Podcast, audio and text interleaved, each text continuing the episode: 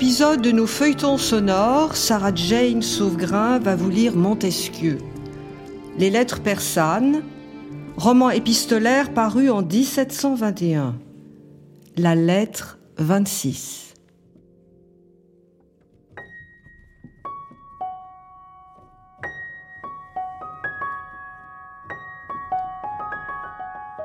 Lettre 26. Uzbek à Roxane. Au sérail d'Ispahan. Que vous êtes heureuse, Roxane, d'être dans le doux pays de Perse. Et non pas dans ces climats empoisonnés, où l'on ne connaît ni la pudeur ni la vertu. Que vous êtes heureuse. Vous vivez dans Montsérail comme dans le séjour de l'innocence, inaccessible aux attentats de tous les humains vous vous trouvez avec joie, dans une heureuse impuissance de faillir. Jamais homme ne vous a souillé de ses regards lascifs. Votre beau-père même, dans la liberté des festins, n'a jamais vu votre belle bouche. Vous n'avez jamais manqué de vous attacher un bandeau sacré pour la couvrir. Heureuse Roxane. Quand vous avez été à la campagne, vous avez toujours eu des eunuques qui ont marché devant vous pour donner la mort à tous les téméraires qui n'ont pas fui à votre vue.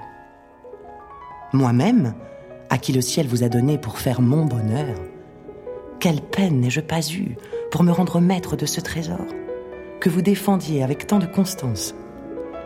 Quel chagrin pour moi, dans les premiers jours de notre mariage, de ne pas vous voir. Et quelle impatience quand je vous eus vu. Vous ne la satisfaisiez pourtant pas. Vous l'irritiez au contraire par les refus obstinés d'une pudeur alarmée. Vous me confondiez avec tous ces hommes à qui vous vous cachez sans cesse. Vous souvient-il de ce jour où je vous perdis parmi vos esclaves, qui me trahirent et vous déropèrent à mes recherches? Vous souvient-il de cet autre où, voyant vos larmes impuissantes, vous employâtes l'autorité de votre mère pour arrêter les fureurs de mon amour? Vous souvient-il, lorsque toutes les ressources vous manquèrent, de celle que vous trouvâtes dans votre courage. Vous mîtes le poignard à la main et menaçâtes d'immoler un époux qui vous aimait s'il continuait à exiger de vous ce que vous chérissiez plus que votre époux même.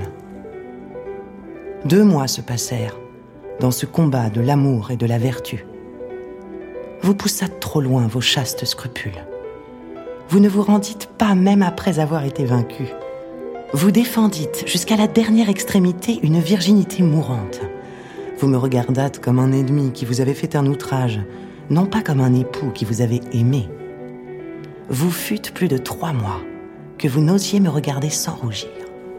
Votre air confus semblait me reprocher l'avantage que j'avais pris. Je n'avais pas même une possession tranquille. Vous me dérobiez tout ce que vous pouviez de ces charmes et de ces grâces, et j'étais enivré des plus grandes faveurs sans avoir obtenu les moindres. Si vous aviez été élevé dans ce pays-ci, vous n'auriez pas été si troublé. Les femmes y ont perdu toute retenue. Elles se présentent devant les hommes à visage découvert, comme si elles voulaient demander leur défaite. Elles les cherchent de leur regard. Elles les voient dans les mosquées, les promenades, chez elles-mêmes. L'usage de se faire servir par des eunuques leur est inconnu.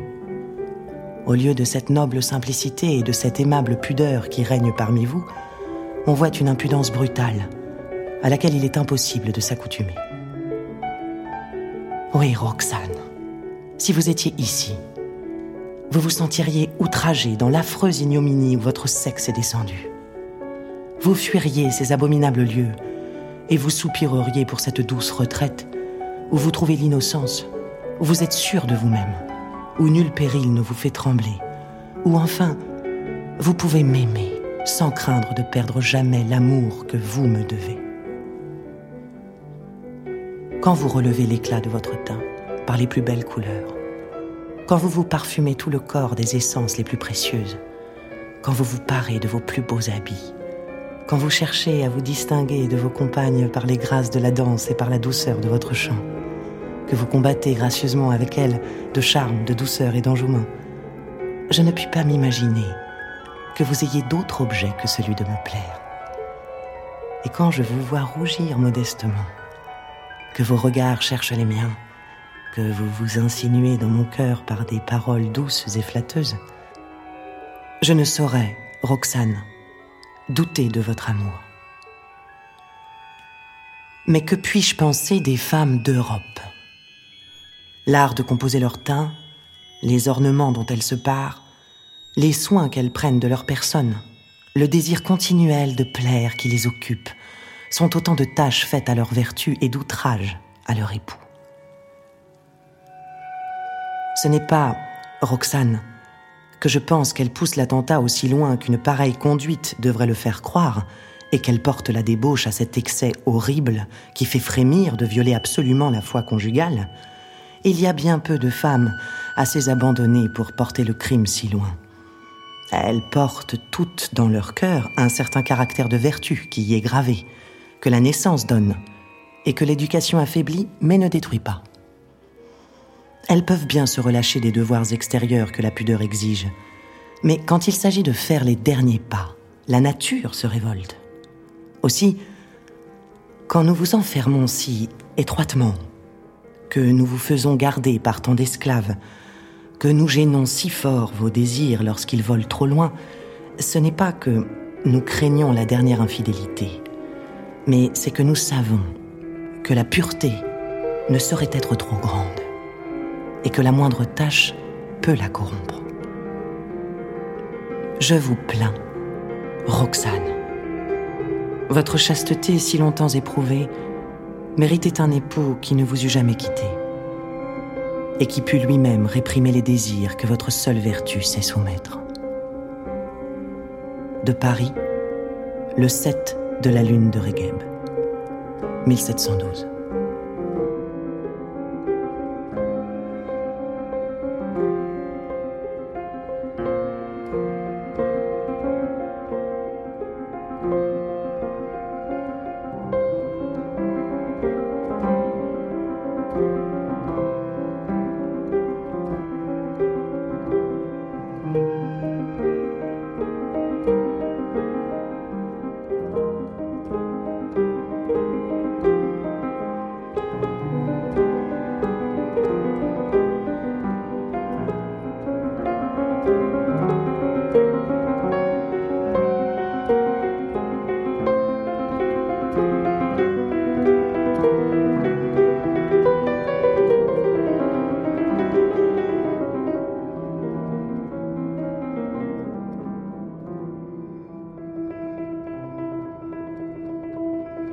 Sarah Jane Sauvegrin a lu des lettres persanes de Montesquieu, enregistrement le 11 mars 2021 au studio Son de la Criée, Théâtre national de Marseille, réalisation sonore, Sébastien Trouvé.